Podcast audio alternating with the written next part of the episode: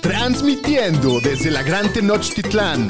Bienvenidos a los Fantañeros, los número uno en Fantasy Football. Bienvenidos al podcast de los Fantañeros. ¡Woo! Hoy estamos solamente un servidor, Alex Cogan, acompañado del señor Estadística, Así también es, conocido como Daniel Aroesti, también conocido como el Pudu. Sí, Eh, hoy el señor Shapiro se encuentra fuera, vacacionando. está vacacionando, entonces aquí nos tienen a nosotros dos. Aquí chambeando, cuidando el changarro. Alguien tenía que cuidar el changarro, ¿no?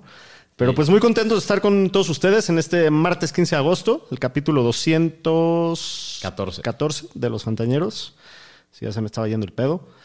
Eh, pero bueno, pues hoy les tenemos continuación de Dando el Rol. Nos empezamos con la conferencia nacional, con el NFC East. También tenemos el mejor y el peor pick de cada ronda. Tenemos chismecito, tenemos noticias. Entonces, Sí, tenemos mucho de qué la hablar. ¿Tú cómo estás, mi querido Pu? Bien, pues ya, ya tuvimos la primera semana de pretemporada. ¿Qué tal? Pues fue un cagadero, mis Niners, fue un shit show, la neta. Se vieron bien mal, jugaron todos los suplentes, pero sí, no se vieron No muy se bien. bien. Trey Lance no se vio nada bien. Jake Moody, nuestro patador de tercera, Fallando fi- falló. dos field goals. El segundo le pegó, pero horrible. Esperemos que mejore eso porque se había visto muy bien en prácticas. Pero fuera de eso, pues bien, ya esperando que mejoren las cosas para este fin de semana. Qué bueno, yo también tuve chance de ver lo- un, par de highlights de los juegos y pues cosas interesantes y ahorita hablaremos un poquito más a Sí. fondo de todo eso. Eh, pero bueno, antes de empezar con el capítulo de hoy, como siempre les recuerdo que nos pueden encontrar en todas las redes sociales como arroba los fantaneros, ahí para que se suscriban, nos sigan, le piquen el dedito para arriba, comentarios, rating, todo siempre se agradece mucho, ¿no? Y de la gente que mandó sus solicitudes de, la, de las ligas fantañeras, ya mandamos el viernes las invitaciones. Ya se registró la mayoría de la gente, pero sí faltan algunos. faltan unos Entonces cuantos. chequen sus correos. En una de Si en no se spam. ponen truchas, se la van a También pelar. no se le mandó a todos, no pudimos. Aumentamos dos ligas más de lo esperado. Sí. Entonces la gente que se quedó fuera, pues tienen todavía chances si hay gente, si la gente Sí, que no que- se ha para que se registrado estén pendientes. no lo ha hecho para la próxima semana. Así es, pues pónganse truchas porque esto ya está encima de nosotros. ¿Cuántos días tenemos exactamente para el kickoff? Al kickoff estamos a. Creo que estamos a 20 23 días. ¿Tres días? Sí. Uy, ya se vienen Sí. se- Sí, todo sí, sí. recio, güey, la NFL. Pero bueno, pues mucho de qué hablar, sin nada más que decir, vámonos directito con las noticias de la semana. Las noticias con el señor Estadística. Pues en la telenovela de este. de esta pretemporada, pues Jonathan Taylor ya regresó esta semana con el equipo. Sigue ser- queriendo ser tradeado. Ahorita vamos a hablar de su estatus de salud, que no ha entrenado dentro de todo. No, está de pánico, la situación de este güey de, de Josh Jacobs está de pánico. Sí, sí, sí. Y los Colts anunciaron que Anthony Richardson, su pick de primera ronda, va a ser el core vacuno, va a empezar en la semana 1. Entonces, Igual que Bryce Young, igual que CJ CJ Stroud. Stroud, los tres van a empezar la Sí. semana 1. Sí, todo parece que sí. Sí. Y pues en el área del Min Machine, el ex receptor de los Raiders, Henry Rocks, lo sentenciaron de 3 a 10 años en prisión por manejar intoxicado y chocar, que causó la muerte de una mujer y su perro en el 2021. Y le salió barato. Entonces sí, la verdad le salió barato. Seguramente si tiene buena conducta va a salir antes de 10 años. Pero sí, eso en el tema de Henry Rocks. En tema de extensiones de contratos, pues los Cowboys y el guard Zach Martin ya llegó a una extensión Finalmente, por fin. lo lograron. Pues sí, le dan una extensión de dos años, 36 millones, todo garantizado. Termina su holdout, ya se presentó con el equipo. Espero que Nick Bosa también ya próximamente. Chris Jones, yo también estoy ahí Igual Chris sudando Jones, la sí. bala fría, güey. Sí, sí, sí. Eh, los Ravens y el defensive tackle Brother Williams ya una extensión de contrato por tres años y 7.5 millones. Los Lions y el receptor Calif Raymond por dos años. Y los Patriots traen de regreso al linebacker Raekwon Macmillan le dan una extensión de contrato por un año hasta 2024 que creo que había estado fuera por una lesión de rodilla. Y en contrataciones ya por fin ya cayeron a algún hogar. Los corredores, Los corredores que ahí se la vivieron en tour como Taylor Swift por Estados Unidos buscando un equipo. Pues los Jets contrataron a Dalvin Cook por un año. Le dan un contrato de un valor máximo de 8.6 millones. Entonces sí le pagaron bastante bien a Dalvin Cook, la neta. Pero no, el- ah, no, no, le, no le pusieron el franchise tag. ¿verdad? No, no, porque era free agent. Todo. Sí, sí, sí, entonces no tiene el franchise tag. Pues Sí. sí, pero para la clase de jugador que es, se me sigue haciendo poco, la ¿Y neta. esto qué opinamos con la llegada de Dalvin Breeze Hall Puta, para pues, Fantasy? para mí sí le parte la madre a Brice Hall, la enterita, Sí. la neta. No lo quiero tocar para nada. Ahora, me, o sea, de por sí me da un poquito de pendiente el tema de su lesión. Ahora con esto, el tema es que yo no veo forma, si los dos están sanos, de que Tengan Brice el Hall volumen. toca más, toque más veces la bola que Dalvin Cook. Sí. O sea, y más regresando a la lesión que probablemente las primeras 6, 7 semanas se lo lleven muy leve y vayan poquito a poquito. Entonces, puta, sí, para mí sí le pega muy duro a Brice Hall. No sé si tú estés de acuerdo. Sí, sí le pega. Y a otro que le puede pegar, pues los Pats contrataron al corredor Zeke Elliott un año, 6 millones. Aquí como lo vemos con Ramondre. ¿Le llegará a afectar algo? No tanto como con Dalvin Cook, digo, o sea, con Brice Hall, yo lo veo. O sea, sí, sí, me sigue gustando mucho Ramondre, pero, pero pues algo, ¿no? O sea, Pues sí, sí le va a tocar la bola. Le pagaron carries del goal line 6 que era milloncitos donde, Pues le falló el año pasado a, a Ramondre. a Ramondre y pues sí que es un especialista en esa área. Entonces, si le va a quitar esos acarreos y todo, pues sí, sí le podría Sí. afectar un poco. Aunque sí, también no me preocupa tanto. Me preocupa más el tema de Brice Hall con lo de Dalvin Cook. Sí. Y en los Browns contrataron al defensive tackle Shelby Harris por un año. Los Raiders traen al corredor Damon Williams. Los, Tit- Leyenda. los Titans al corredor Jax Patrick por dos años. Los Saints al linebacker Jalen Smith. Los Dolphins al receptor Kiki Cutie y el defensive back Jamal Perry. Los Niners al defensive lineman Brilliant Speaks. Esa es una leyenda. ¿eh? Sí, no. Y al cornerback Nate cosa. Brooks. Y los, los Colts contrataron al safety Ronnie Hamilton y cortaron al safety Aaron Maddox. En los Lions, Justin Jackson dijo que se retira a los 27 años y el equipo contrató por eso a Benny Snell. Y pues falleció el día de ayer Alex Collins, el ex corredor a los 28 años, un accidente de moto Qué duro, que güey. había jugado con Ravens y dijo que sí, qué fea noticia. Qué fea noticia. Bien chavito. güey. Sí, la verdad que sí. Pero bueno. Pues vámonos sí, con las. de tema. Cambiando de tema, vámonos con las lesiones. Instituto Fantañero del Seguro Social. Pues en los Bengals, Joe Burrow con su lesión de la pantorrilla dicen que va en camino para estar listo la semana 1. Pues hay que estarlo checando, en teoría sí.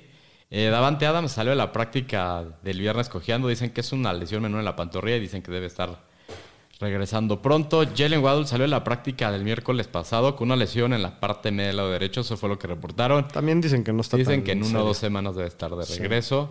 Eh, Cooper Cup, con su tema el hamstring, eh, pues ya empezó a hacer como trabajos ligeros desde la semana pasada. Mientras se recupera, dicen que está considerado día a día, pero Dicen pues, que sí va a estar listo para la debe semana de. 1, pero bueno, este es un tema preocupante porque estas lesiones son recurrentes sí. generalmente.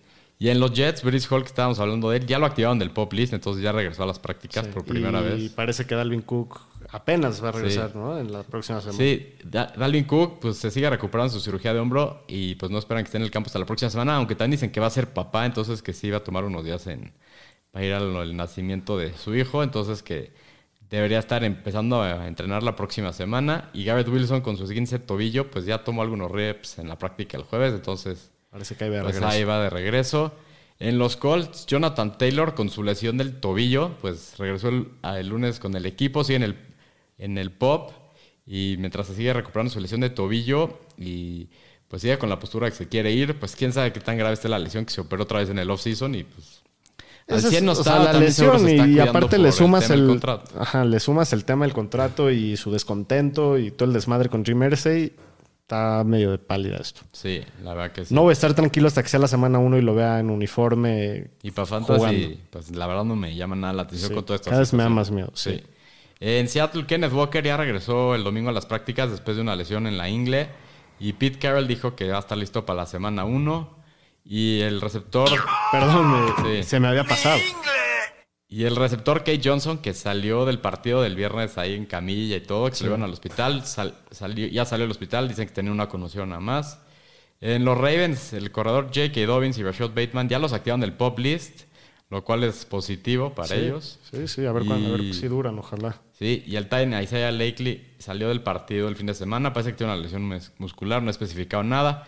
En San Francisco, George Kittle está lidiando con un desgarre en el abductor. Eh, pues no entrenó la semana pasada, dicen que se va a perder también esta semana. Pues parece que lo están cuidando lo más que se pueda para el inicio de la temporada. Sí, dicen que va a estar listo, ¿no? Sí, por eso lo están guardando ahorita, la neta. O sea, sí ha empezado medio lastimado en los años anteriores, entonces Sí. eh, Ray Ray McLeod, el receptor, se fracturó la muñeca el jueves. Dicen que requiere cirugía y se espera que puede estar hasta ocho semanas fuera. Su regresar de patadas, ¿no? Sí, pero pues hoy se vieron bien unos rookies regresando patadas. Fue de lo poco bueno que tuvieron este fin de semana. Y Brock Purdy, pues ya lo dieron de alta al 100% y ya no tiene restricciones en las prácticas. Entonces, Ni pues, competencia, qué bueno. por lo visto. Sí, no, la competencia está para llorar, la verdad. En los Panthers, Miles Sanders se resintió a la ingle en la práctica de miércoles y no jugó en el primer partido de pretemporada. Pues, seguramente también lo están guardando. Tamir Bird con una lesión del hamstring se espera que esté fuera hasta ocho semanas. Y Terrace Marshall salió de la práctica de lunes en carrito y pues yo ya no vi nada de información el Yo día de hoy. tampoco. Y en los Vikings, el Titan TJ Hawkinson dijo que no ha estado entrenando ya que está lidiando con una infección en el oído, lo cual le ha afectado en su equilibrio. y Dice que va mejorando, pero pues quién sabe cuándo podría regresar a las prácticas. Pues esto para Fantasy, pues Falta mucho, ¿no? falta mucho, pero el hecho de que el güey no haya entrenado ya en, Sí. pues no sé cuánto tiempo, ya estamos en ¿No pretemporada. entrenó nada del training camp? Pues creo que no. Madre. Entonces sí, pues sí. Que no, que no empiece con el nada más para training estarle camp. echando ojito esto. Ajá. En los Pats, Mike Gesicki se dislocó el hombro en la práctica el lunes. Parece que va a estar fuera unas semanas, que era supuestamente la mejor arma por aire de los Pats, de lo que se estaba viendo en training camp. En los Bears, Chase Claypool no terminó la práctica el miércoles con el son de hamstring, pues no vas a estarlo ahí checando. En los Chiefs, Kadarius Tooney con su tema en la rodilla dice que está en camino para empezar la semana 1.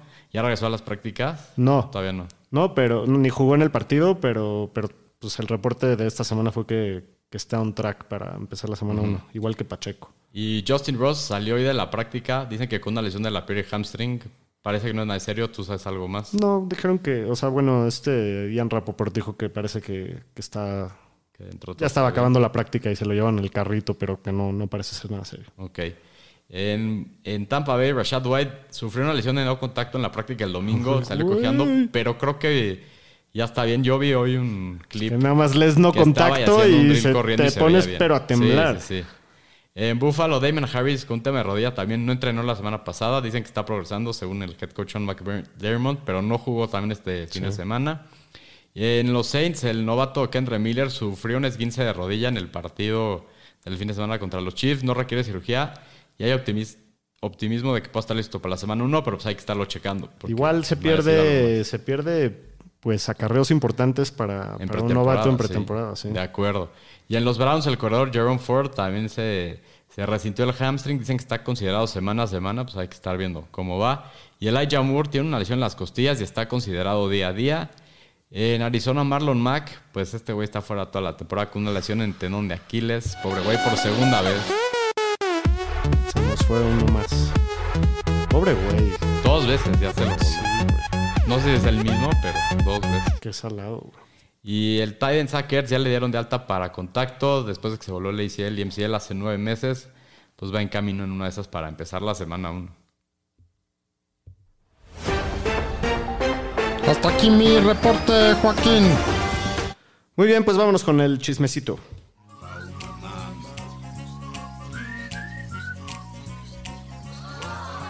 Ventaneando en los vestidores. Fíjate que... Pues fíjate que en Filadelfia salió un reporte que dicen que Kenneth Gainwell parece que lo promovieron a tener el rol principal del equipo según Seamus Clancy de Philly Boys, que ha tenido el mejor training camp que Rashad White y DeAndre Swift y no jugó Rashad el sábado. Penny. Día Rashad Penny y... No, Swift. O sea, de, que Penny que Swift. que Por eso, pues que dijiste Rashad White. Ah. Sí, sí Rashad Penny y de DeAndre Andrew Swift. Y no jugaron el sábado ni él ni Boston Scott.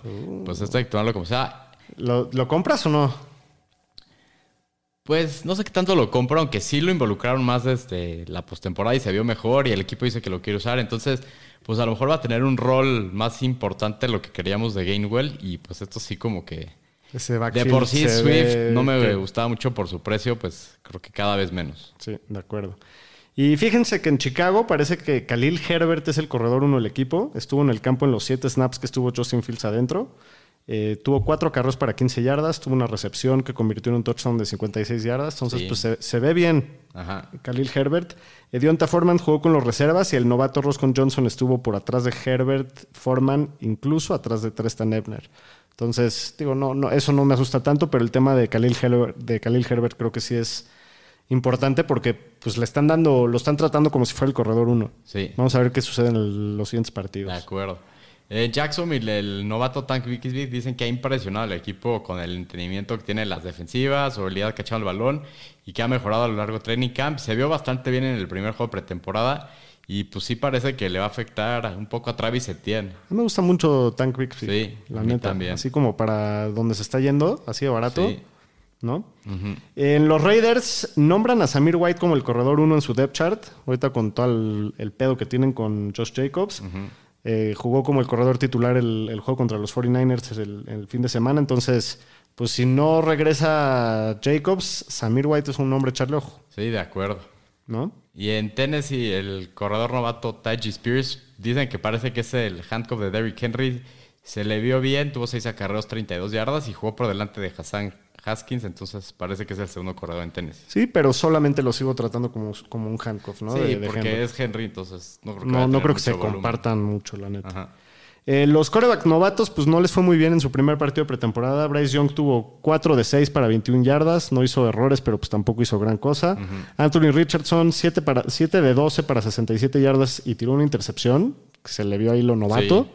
Eh, y CJ Stroud, pues también muy poquito, muy poquita muestra, solamente 4 pases, a completó 2 para 13 yardas y tuvo una intercepción bastante fea donde le tiró doble cobertura. Entonces, pues no, no fue el. Pero No bueno, fue- siempre es bueno que los rookies se, se Sí. empapen tantito los pies Pues sí. y echarlos al ruedo un poquito. De acuerdo. Y al Bryce Young le, le pusieron sus buenos Puta, le pusieron un par de guamazos, así de madrazos sabrosos, güey. sí.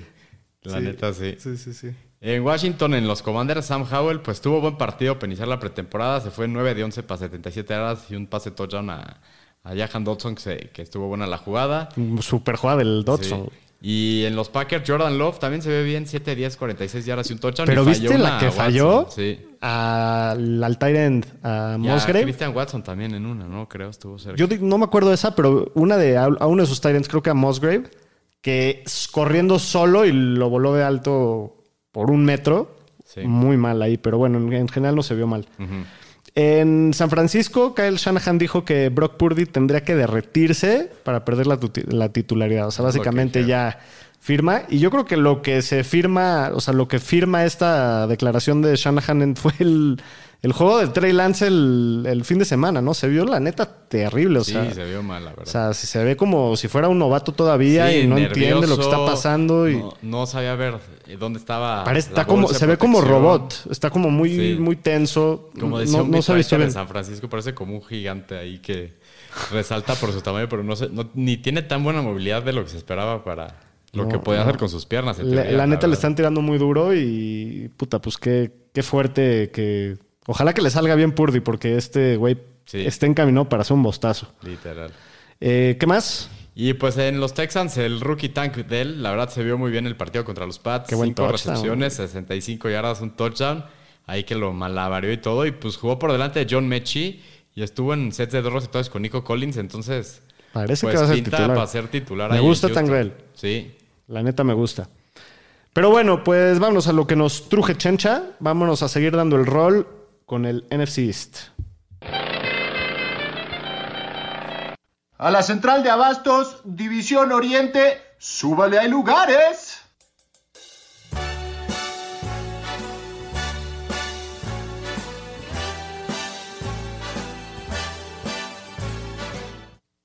Muy bien, pues vamos a empezar por nada más y nada menos que los representantes del Super Bowl, los mejores segundos lugares de la liga.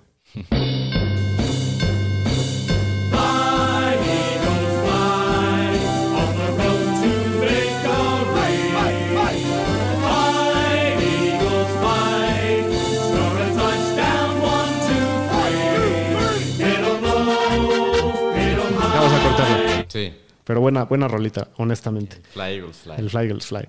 Pero bueno, pues empezamos con los Eagles, que el año pasado quedan 14-3, primer lugar en la conferencia, primer lugar en la división, obviamente llegan al Super Bowl Sí. y pues temporada de, de ensueño para los Eagles, ¿no? La neta Sí. es que tuvieron un temporadón, este, Se quedaron muy cerca. se quedaron muy cerca, eh, realmente a, a un par de jugadas de, de ser campeones, pero bueno, en 2022 tercero en yardas totales por equipo, una de las mejores ofensivas de la liga, noveno en yardas áreas por juego, quinto en yardas terrestres por partido, tercero en puntos por partido. Sí. Las Vegas este año les proyecta 11.5 ganados, que es el más alto de la liga empatado con los Chiefs. ¿Te vas con las altas o con las bajas? La verdad me voy con las altas. Es un equipo muy completo, los mejores de la liga y para cómo está la conferencia nacional. Sí, totalmente Y fuera acuerdo. de Dallas creo que no me preocupan mucho los equipos de su división, aunque siempre se las complican.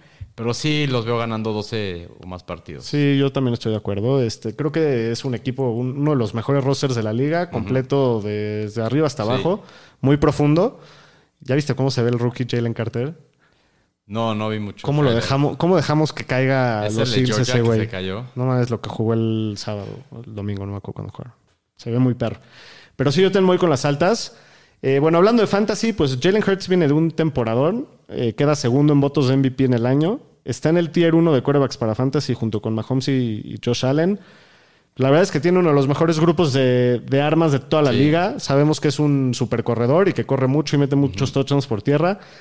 El pedo de su precio se está yendo a finales de la segunda ronda, igual que Mahomes y que, y que Josh Allen. A mí se me hace un poquito caro. ¿Tú pagarías el precio de, de Jalen Hurts, segunda ronda? En la segunda no, chance en la tercera si me quiero ir temprano por coreback, pero segunda creo que todavía está un poco caro para mí. ¿Quién es tu, tú uno? ¿Quién es Mahomes? ¿Es, es Sí, uno? de mis rankings de este año sí. O sea, en la tercera es cuando si se cae alguno de estos tres ya lo consideras. Sí, en la segunda yo no. No. Para mí está muy caro. Estoy totalmente de acuerdo. Pero ya en la tercera Sí. empiezan a hacer buen valor. Sí, ya dependiendo cómo esté conformado tu equipo, dices en una de esas si te das el rifle. Sí. ¿Y qué queda? Sí, sí, sí. Bueno, el tema de los corredores en Filadelfia es el, el El Pues, backfield de la incertidumbre el- que ya hablamos. exacto. un Hay mucha, mucha incertidumbre en este backfield. En el offseason traen a Rashad Penny y a DeAndre Swift, que se suman a Kenneth Wayne, a Kenny Gainwell y a Boston Scott, que ya estaban en el equipo. En papel se ve como un backfield bastante poblado, la verdad. Yo ahorita veo a Penny como un jugador para tu banca, que se está yendo en la novena ronda. Su problema siempre han sido las lesiones. Eso lo ha, lo ha ten- lo ha Sí. sufrido toda su carrera. Aunque solo ha jugado 18 juegos en los últimos tres años, cuando sí juega, siempre ha jugado muy bien. Ha corrido más de 130 yardas en 5 de sus últimos 10 partidos. Y ahora llega a una de las mejores líneas ofensivas, a una ofensiva muy potente.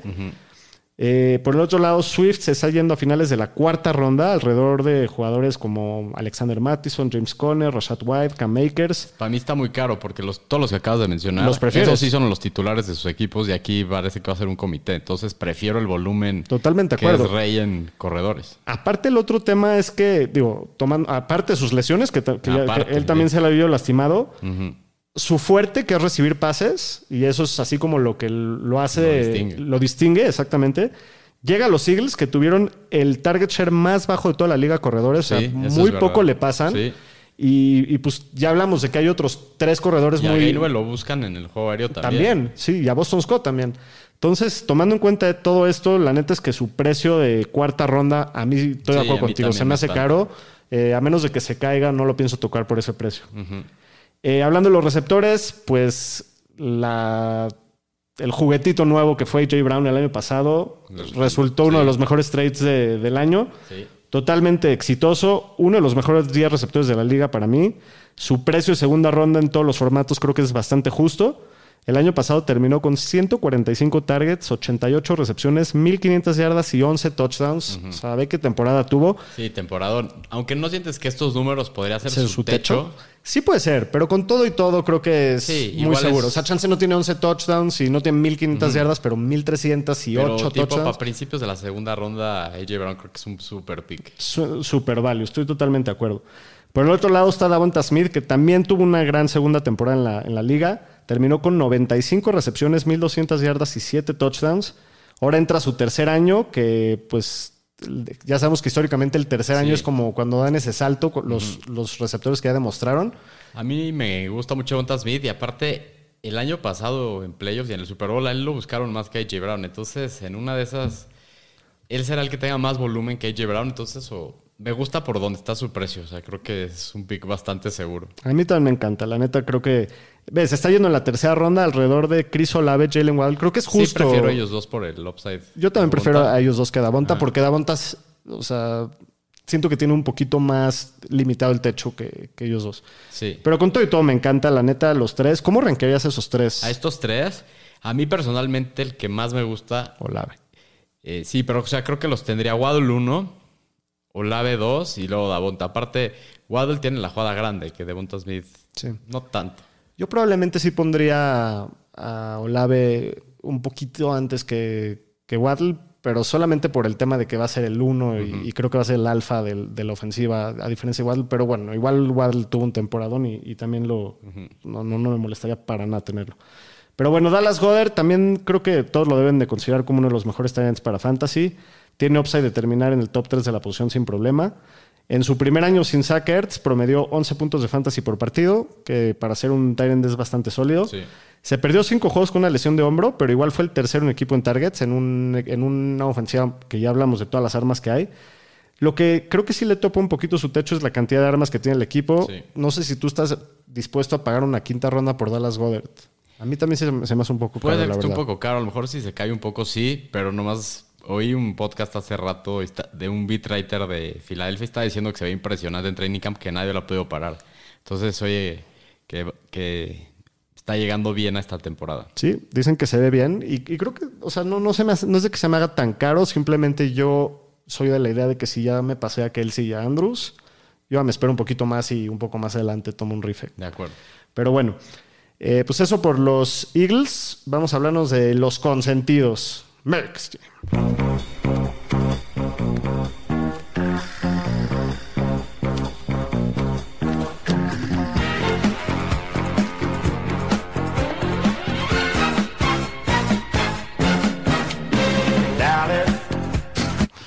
Ya, hasta, ahí, hasta ahí duré. Sí, muy- sí. Me da gusto eh, tener que chambearle y estudiar estos güeyes. A mis consentidos. A ver, platícanos. Pues Dallas acabó 12-5 el año pasado. Perdió por segundo año seguido con mis Niners. La última jugada de Zeke Elliott en Dallas. Es un, Es una- un clásico. un clásico. Este, pues muy bonito eliminarlos por dos años seguidos. Saludos a toda la banda de Dallas. Me estar mentando la madre ahorita. Pues este año Las Vegas les proyecta 9 y medio ganados. ¿Cómo lo ves? Voy con las altas. Yo también creo que van a ganar 10, 11 partidos. O sea, ganaron dos el año pasado y no creo que sean, estén peor que el año pasado. Y Sí, de Creo acuerdo. que es uno de los equipos más fuertes de la conferencia. La Sí. Eh, pues fue la ofensiva número 11 en yardas, la número 3 en puntos, están promediando 27.5 puntos por partido. Aquí creo que lo más importante del offseason, sobre todo el tema para la ofensiva, es que se va Kellen Moore como el coordinador ofensivo de los Chargers y ahora va a tomar su lugar Brian Schottenheimer. Y todo lo que ha dicho Mike McCarthy y todo lo que quiere hacer, pues básicamente yo creo que con la defensiva que tiene, pues irse arriba en el marcador y bajarle al reloj y ponerse a correr, eso es lo que dicen. Lo cual, pues está muy bueno para Tony Pollard que le pusieron el franchise tag. Sí, que lo cortaron y ya no hay manera que regrese porque ya es un Patriot. Entonces, pues creo que Tony Pollard me gusta mucho donde se está yendo, está como corredor 6. Me Y encanta. pues con la cara de trabajo que va a tener y no tiene mucha competencia. Está Malik Davis, pero pues que ni pinta. No fuera está de Deuce que le pase algo a Tony Pollard. Deuce Vaughn, que se está viendo bien. Que él yo creo que ahorita, para como se está viendo, sería como la segunda opción. Y está también Ronald Jones, ¿no? Pero creo que lo suspendieron. Está suspendido, creo que los dos primeros partidos de la Sí. temporada, sí. Este, pues, ¿qué hizo el equipo en el offseason? Hizo un trade por Brandon Cooks. Se fue Dalton Schultz a Houston. Eh, draftearon en la segunda ronda al Titan Luke Schoonmaker de Michigan. En la sexta, al corredor Deuce de Kansas State. Y en la séptima, un receptor Jalen Brooks de South Carolina. ¿A quién ves como el handcuff de Pollard hoy? O el suplente de Pollard. Yo creo que hoy en día Deuce con lo que se ha visto, se vio bien el otro día jugando y pues te digo, pues los otros que están Malik Davis y no me acuerdo quiénes son los otros, no, no me preocupan mucho. Para mí sería como Deuce. Y pues hablando de Dak, ¡Dak Prescott! ¡El Kirk Cousins negro! Esta joyeta ya la tenemos para toda la vida. Qué emoción. pues el Dak, pues está ahorita como el coreback 10 sobre el 88. Les interesa si les ganaron a todos los coreback buenos o prefieren a otros como tú, a Daniel Jones, Kirk Cousins, No, Chino o la duda. descarada. Yo que no toco a Dak después. por ese precio. Sí, yo tampoco. La que va a tener muchas intercepciones este año. Sí. Eh, pues en los receptores, CD Lamb está como el receptor 6, como el 12 general. Y pues los targets yo creo que van a seguir ahí, por más que llegó Brandon Cooks. Eh, ¿Qué esperas de Brandon Cooks en su primer año en Dallas? Creo Básicamente que un no poco más de lo mismo. pasado. Sí, no, no hizo gran cosa el año pasado. Siempre ha sido un receptor muy cumplidor, excepto el año pasado. Pero pues no, no me emociona de sobremanera, la verdad. O sea, sí le, sí le echaría un ojo y probablemente si... Está de receptor 41, ¿te llama la atención ahí donde se está yendo? General 93. No, se me hace caro el precio. O sea, puede que sí reditúe, pero no, a mí, a mí no me atrae mucho la, la opción a ti. No, no en especial, la verdad. Sí. O sea, sí, Lamb sí me encanta. Sí, sí, Lamb sí, pero los otros receptores no. Y Gallup, pues No. no. Y de Titans, pues está Luke Schoonmaker, el novato, y Jake Ferguson, que parece que Ferguson va a ser el titular porque Schoonmaker ha estado lastimado. Pues está como Titan 36, Ferguson, Schoonmaker de 40. Pues O sea, creo que son totalmente como- gratis, rifes. Van a ser O sea, streameables. no, los, no los drafteo. O sea, si ya me voy a ir por un gratis, prefiero agarrar a Dalton Kincaid o, a, o a uno de, de ellos, ¿no? Sí. A- hasta el de los Raiders, a, May- a Mayer o Mayer, ¿cómo se llama? Michael Mayer. Michael Myers, sí. Este, pero bueno, la, la neta nada más para echarles ojo, porque sí es una ofensiva que históricamente usa mucho sus Tyrants. Alguno va, puede que sí sea bueno. Muy bien, vámonos con los gigantes de Nueva York.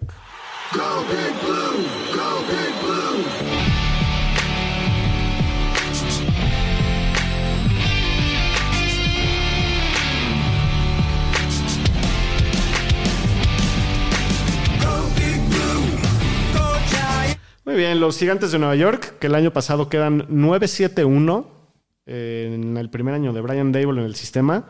Son el 18 en yardas totales por partido, 26 en yardas área por partido, cuarto en yardas terrestres por juego y 16 en puntos por partido. Eh, pues la neta fue una temporada relativamente exitosa en el sentido que pasaron a playoffs. le ganaron a Minnesota. Le la se sacaron a ronda. Minnesota, Sí. exacto. Entonces, pues esperamos. Yo, yo sí espero ver una mejoría en el segundo año de, de Brian Dable en el equipo. Pues sí, también debería de Daniel Jones un poco. Pues le traen a Darren Waller, Saquon regresa. Entonces, pues sí. Y para lo como está la nacional, pues yo creo que sí. Las que- Vegas les está proyectando siete juegos y medio ganados. Yo me voy en las altas. Yo también, el año pasado ganaron nueve y, Sí. y creo que pues, son mejores que el año pasado. Entonces, creo que está buena esta apuesta. Me gustan las altas acá. Muy bien, pues hablando de Fantasy, Dan Jones pues tuvo bastante buen año para Fantasy, terminó como el coreback 9. Es uno de nueve corebacks en la historia en pasar por lo menos para 3.000 yardas y correr más de 700 yardas en una temporada. Entonces, en ese sentido fue, fue bastante bueno. Y pues la idea es que con la llegada de Darren Waller, Jalen Hyatt, Paris Campbell y, y en su segundo año en el sistema de Brian Devil, pues pueda seguir mejorando. Ahorita se está yendo como el coreback 14 en la novena ronda. Pues creo que es un precio justo. Puede que haya algunos corebacks que te gusten más por, esa, por esas rondas, pero si, si te late y, y- y quieres ya como esa seguridad, aunque, no, sí. aunque no veas un tremendísimo upside, pero pues una seguridad de, o en Superflex, ¿no? De, de poder jugarlo así semana a más que semana. nada lo que corre, porque creo que el año pasado como 17 pases de touchdown o algo así. Sí, sí, pasó menos de 20 touchdowns y tuvo 3.000 yardas nada más por aire. Pero pues corrió muy bien. Sí. Eh, hablando de Saquon, con el tema de que ya firmó su contrato para este año, pues es un corredor top 5, digno de seleccionarse, en mi opinión, en la primera ronda. El año pasado promedió 17 puntos de fantasy por partido, que es su mejor total desde el 2019. Terminó el año con 1.600 yardas, 57 recepciones y 10 touchdowns totales. La cosa con Saquon es que es el mejor jugador del equipo, es el centro de la ofensiva. Yo no tengo ningún pero que ponerle. O sea, el, el- el tema que tenía con él el año pasado es que venía de dos años de lesiones, pero este año, el año pasado, Sí, pues finalmente regresó y tuvo un temporadón. Eh, son pocos los corredores en la NFL que creo yo que tengan el potencial de tocar 350 veces la bola en el año. Y, y para mí, Sacón sí es uno de ellos. Sí. Eh, Matt Brida, pues es, no tiene mucha competencia atrás, solamente su handcuff, por si, por si tienes a Sacón. Pero a mí me gusta mucho. No sé tú si le tengas algo en miedito, ¿estarías dispuesto a pagar su Ah, precio por creo él? que al final de la primera ronda, si te llega, creo que es un muy buen pick por el volumen que tiene como corredor de los pocos que, De acuerdo. que hacen de todo, como McCaffrey y, Sí. y, pues, a lo mejor a- O, o que tengan el volumen de un Henry o un Eckler o un McCaffrey o de, o de esos. de ¿no? acuerdo. Pero bueno, hablando de los receptores, es un cuerpo de receptores muy poblado, no tienen un claro número uno o una superestrella en el equipo. Está Isaiah Hutchins, que llegó a los, a los Giants de Buffalo en noviembre en un trade. La verdad es que jugó bastante bien, tuvo 351 yardas y 4 touchdowns en los 8 juegos que, que jugó. En los playoffs, también en ese juego de playoffs se vio muy bien. Eh, terminó la temporada con por lo menos 14 puntos de fantasy en 4 de los últimos 5 juegos. También demostró bastante buena conexión con Daniel Jones y pues es gratis. Entonces sí, Es, Sí. es de esos jugadores que si te quieres dar un rife, puede llegar a ser el receptor uno de un equipo pues, Pues sí. completamente gratis. Digo, estamos hablando de los jugadores gratis, ya son Sí. volados al aire, pero, pero sí, sí se me hace alguien para, para medio echarle el, el ojo. Eh, el resto de las armas aéreas son Darren Waller, Wandel Robinson, Darius Slayton, Sterling Shepard, Jalen Hyatt, Paris Campbell. Todos son prácticamente gratis. ¿Te gusta alguno de ellos? ¿Te tomarías algún rife por alguno de ellos? O sea, quitando a Waller, que sí me gusta Sí, mucho. sí, de los receptores, De los más que nada. Pues yo creo que sería Paris Campbell, que en teoría es el que decían que estaban involucrando mucho. Es que sabes que también es ahorita, ahorita que dices a Paris Campbell, el año pasado Daniel Jones de, de lo que más usó fue a su slot receiver, que era Richie James, el año pasado que tuvo bastante buen año. Pero ya no está. Ya no está, pero ahora el que va a tomar el, el papel titular en el slot es Paris Campbell. Entonces sí puede haber buen Sí. volumen. Aunque viene rezando Sterling Shepard y dicen que se ve bien, pero pues no sé.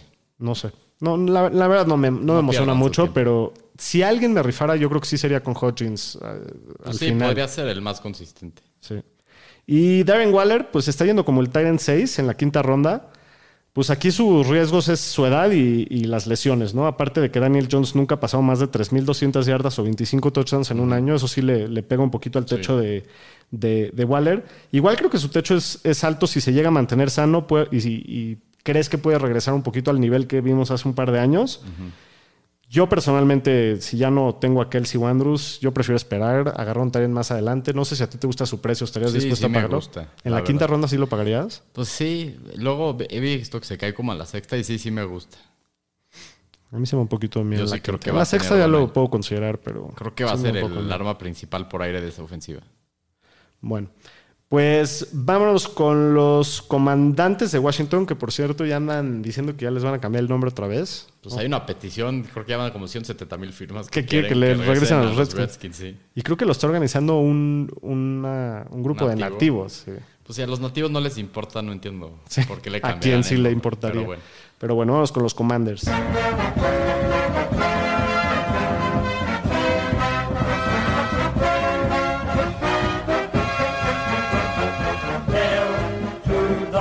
Commanders. ¿Tú, tú hiciste ese edit? Commanders. Así está. No, lo hizo un fan burlándose cuando les cambiaron el nombre. Muy bueno. Pues los Commanders que acabaron 8-8-1. Pues Las Vegas a este año les proyecta seis y medio ganados. Creo que me iría también por las altas. Creo que siete ganados. No se me hace que son tan mal equipo, la verdad. Me, me- me da miedo la incertidumbre del coreback. Sam Howell, yo que sé que. Pues sí. Pero bueno, yo me voy por las bajas. Ok. Pues fueron la ofensiva número 20 en yardas, promediaron 30, 330 yardas. La número 24 puntos, promediando menos de 19 puntos por partido. Creo que ahora lo importante es que llega Eric Bienemy aquí a esta ofensiva como coordinador ofensivo y head coach asistente, que en teoría pues dicen que podría ser el reemplazo de Ron Rivera. Eh, pues cortaron a JD McKissick, trajeron a Jacoby Brissett como coreback, draftearon a Chris Rodríguez de Kentucky en la sexta ronda, o sea, nada importante Sí. de armas trajeron este año vía draft. Y pues ahora parece que es Sam Howell el coreback de este equipo. Está como el coreback 27 para Fantasy. Está Brissett también. Pues, ¿cómo ves a Howell? Creo que ni para Superflex No, habrá que tocarlo. No, no, hay que tocarlo hasta que veas algo y si Ajá. sí lo levantas en waivers, pero yo ahorita no lo puedes draftear ni en Superflex. Sí. Y los corredores, pues está Brian Robinson, que supuestamente debe ser el titular del equipo. Ahorita Está como el corredor 33. Creo que por su valor, pues está interesante. O sea, tener a lo mejor a un corredor, en teoría el titular en ese valor, pues. La cosa es que se están yendo pegaditos, tu- un, un pick tras otro. Este, Antonio Gibson y, y Brian Robinson. La- yo tengo a los dos ¿Quién en Dynasty y la semana uno no tengo idea a quién jugar. Pero ¿a quién te.? ¿A Yo quién prefiero, creo que me late un poquito más Gibson a mí que Por lo que Robinson, cacha. por lo que cacha. Sí, podría ser. Y, y lo han hypeado en el offseason, que Sí. sea muy bien y no sé qué, Sí, pero eso ya lo han hecho varios años. lo han hecho varios años. Pero te digo, tengo a los dos y tengo, yo no tengo ni la más remota idea a quién voy a alinear en la semana uno. O sea, veo un total incógnita ahí, pero creo que alguno puede llegar a jalar. Sí. Y pues de los receptores, creo que aquí hay buenas armas. Terry McLaurin está como el receptor 22, overall 48 y Jahan Dodson 35 y overall 80. Pues creo que me gustan su precio. Creo que McLaurin es un güey muy seguro, por más que hayan tenido cambios de corebacks y corebacks malos, siempre produce. Y Dodson, pues viene en ascenso. En teoría puede tener un breakout esta temporada. Y me encanta el precio. sano. Octava ronda se me hace muy buen precio para Dodson. Sí. Y pues igual sí hay Curtis Samuel en ligas profundas Ay, que sí, puede no. tener sus semanas. No me pero más que nada McLaurin y Dodson. Y de Titans está Logan Thomas, está como el Titan 33. Pues creo que no hay ni que voltearlo a ver. No, no, no se toca. Pues sí, básicamente nada más los corredores de este equipo y los dos receptores, ¿no? Sí. Pero bueno. Pues ahí estuvo con el NFC East. Vamos para terminar el capítulo con el mejor y peor pick de cada ronda. Muy bien, empezamos con la primera ronda. Por ahí se empieza. Sí. ¿Cuál se te hace el mejor pick de la primera ronda? Pues creo que es Justin Jefferson. Creo que a veces el fantasy no tiene que ser tan complicado irte por la mejor opción. Sí, sí, sí. Pues este güey, desde que llegó a la liga, creo que ha sido receptor 8, receptor 6. Creo que fue el 1 el año pasado. Sigue en ascenso todos los años, de tener muchísimo volumen. No es un jugador que se le lesiona. Entonces, creo que es como lo más seguro.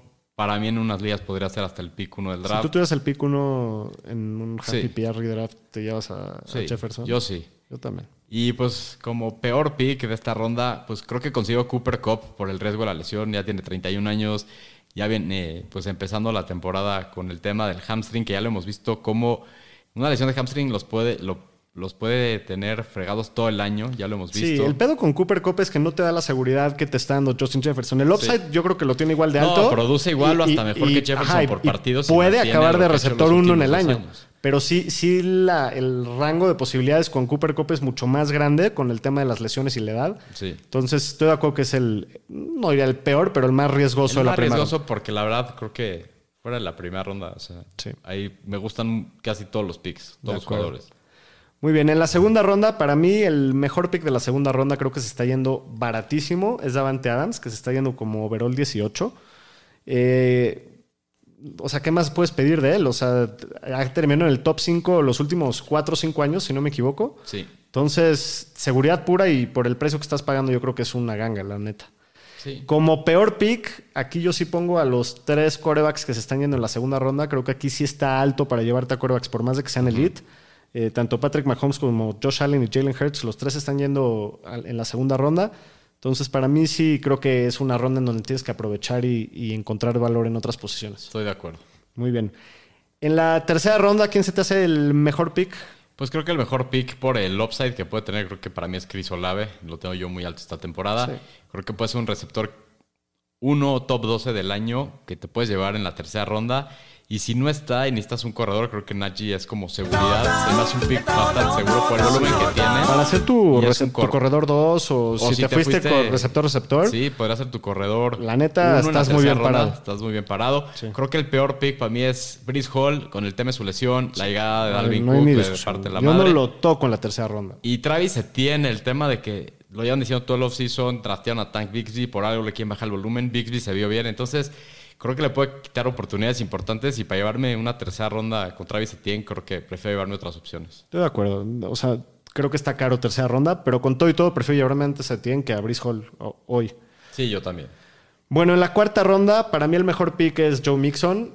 Este güey, digo, entiendo que su ADP se haya visto afectado con toda la incertidumbre, pero ya se reestructuró el contrato, ya está de, de lleno con el equipo. Sí. Parece que no va a tener problemas legales este año. Se me hace una ganga en la cuarta ronda. También estaría feliz si es mi, mi corredor uno, si me fui receptor-receptor o una locura Sí. así.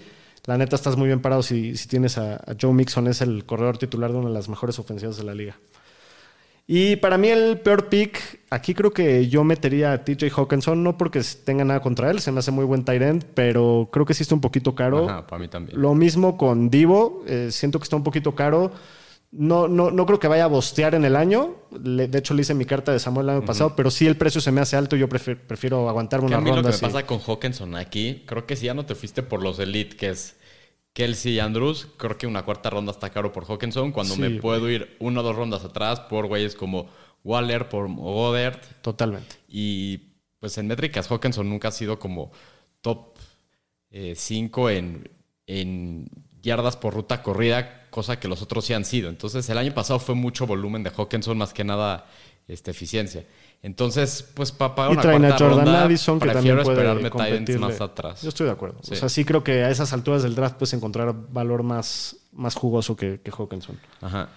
Muy bien, en la quinta ronda, ¿quién se te hace el mejor pick de la quinta ronda? Para mí, Christian Watson, si necesitas un receptor como en una de esas, receptor 1, podría ser si te fuiste corredor, corredor, tight end, coreback, o como un receptor 2, un flex en la quinta. Con el upside que tiene, ya vimos lo- sus destellos el año pasado y tiene unos números muy impresionantes. Su segundo año a lo mejor tiene Ese salto ahí. ese salto. Entonces, por el techo que tiene, me gusta Christian Watson. Me gusta mucho. A mí me gusta todavía un poquito más Jerry Judy en la quinta ronda. También creo que es un precio muy justo. Eh, se ha visto muy bien. Lo Eh, veo como un, un piso más seguro Judy que Watson, pero creo que Watson tiene más upside. más upside. Para mí. Puede ser. Los veo más o menos del mismo pelo, pero, pero creo que sí me da un poquito más, como tú dices, un poquito de seguridad eh, Jerry Judy y, y creo que también el- el- la llegada de Sean Payton le puede hacer bien ahí. Entonces me gusta. El peor pick de, de la ronda, para mí, Jake Dobbins está mí también. carísimo en la quinta ronda para está. lesiones. Apenas lo activaron hoy y digo, hemos visto este cada rato con este güey Sí. lo mismo, ¿no? Entonces para mí sí está muy caro. de. Baltimore en general. Sí, sí, sí. De acuerdo. Ujú. En la sexta ronda, ¿quién se te hace el mejor pick? Pues me gusta Brandon Ayuk, donde se está yendo. Sí, Fue un güey que acabó top 15 el año pasado, llevarte en la sexta ronda. Puede ser tu receptor 2, si no has agarrado receptores. Sí, y, y tiene, para mí sí tiene el upside de terminar top 15 este Sí, año. Igual, de acuerdo. Y también creo que Dallas Goddard es un bastante Estamos buen hablando, pick. Lo que estás hablando hablando. dos, dos Dos rondas atrás, de Hawkinson. Exacto, Sí. y se me hace pues bastante buen pick. Aquí es, en la sexta ronda es- para mí el peor pick es de Andre Swift. Ya, Sí, ya hablamos por qué. Está muy caro. Muy caro, muy poblado. Este, Es me da un poquito el tema. lastimado a través de su Y- carrera. Y, el tema de- del, juego aéreo, cómo lo usan con los corredores, ahí me preocupa un poquito. Y también Mike Williams, creo Sí. que está un poco caro. O sea, sí me gusta el jugador, pero se la ha vivido también lastimado. Sí. Está Quentin Johnston. Y como hemos dicho, bueno, cuando el capítulo pasado que hablamos de este equipo, creo que por el precio, o si voy a pagar caro, me voy por Keenan Allen, que es a lo más seguro, o me espero y paso a Mike Williams y me voy con Quentin Johnston, que está yendo Claro. después, que pues creo en el upside de Quentin Johnston. Sí, estoy de acuerdo. O sea, no, no. Me gusta Mike Williams, pero sí se me hace un poco caro con todo el riesgo que conlleva. Sí. En la séptima ronda, para mí el mejor pick es Deontay Johnson. Sí, el volumen que va a tener llevándotelo ahí. Sí, Y volumen tiene asegurado. upside de este güey ser también top 15, top 18. Está castigadísimo porque Sí. tuvo cero touchdowns el Sí, año pasado. Pero eso, o sea, de que vamos a una regresión positiva, sería muy mala suerte si no, la neta. Sí. Entonces creo que te estás llevando un receptor 1 o, o uno. B, 1A, 1B. Sí. Eh, me refiero del, del equipo de los Sí. Steelers y, y pues, No, a pues una séptima uno. ronda muy barato. Sí. Y a mí también me gusta James Cook. Si te fuiste heavy por receptores al principio y dejaste a los corredores, creo que te estás llevando un titular de un equipo. No estoy diciendo que va a ser corredor 1 para fantasy, pero sí puede Servicial. ser un corredor 2 servicial llevándote en la séptima ronda y creo que por ese rango es de lo, que, de lo mejor que va a quedar de corredores. Sí. Eh, para mí, el peor pick de la. ¿De la qué es? Es- Séptima. De la séptima ronda, tenemos a nada más y nada menos. ¡Dak Fresco! Al mero mero. El Kirk Cousins negro. Pues sí, ¿no? O sea, Sí. en la vida pago una octava ronda por Dak. O sea, si Sí. ya no me agarró uno de los, de los corebacks de antes, me espero y me agarro a Tua o me agarro a Sí. Deshaun Watson o yo qué sé. Sí, alguien de los que, que vienen después. Sí. Alguien más en la... Pues Michael Pittman, a mí la verdad no me gusta ahí por su precio. Creo que hay mejores cosas. Creo que con la llegada de Anthony Richardson, no sé qué también le va a ir para Fantasy. De acuerdo. Entonces se me hace que está muy caro Pittman y no creo que vaya a devolverte el valor. De acuerdo. En la octava ronda, a mí me gusta mucho Khalil Herbert. Sí. Se me hace muy barato. Estás hablando de probablemente un corredor titular. En la octava ronda, Sí. rara, rara vez ves esto. Yo es un Sí, rife que estaría dispuesto a tomar, si, en especial si necesitas ahí medio profundidad en la posición. Ajá.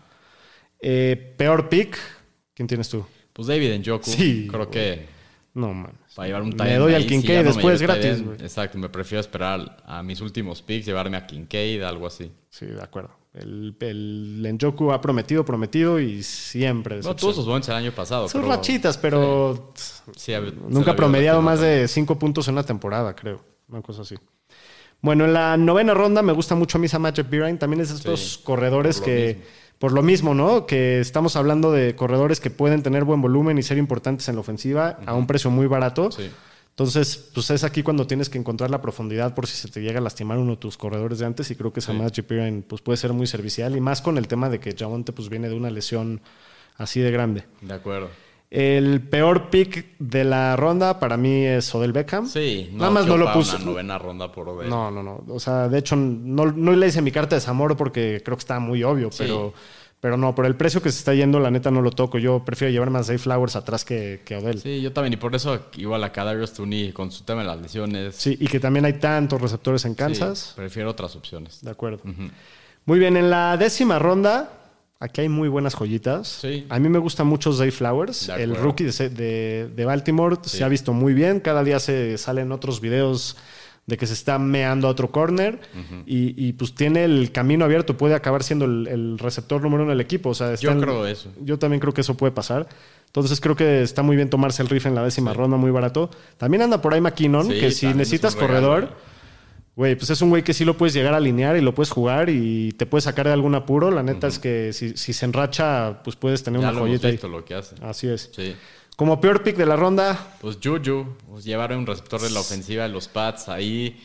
Pues entiendo, a lo mejor va a tener el volumen, pero ha estado medio lastimado. No me llama nada la atención esa Sí, ofensiva. o sea, entonces, una... para mí, Juju. La Claudia Sheinbaum en bikini está Sí. más sexy que esto. Totalmente. Ah, que me hiciste. Tema. Pero bueno. Eh, sí, de acuerdo que, que Juju pues, no está nada sensual en esta Sí, zona. no.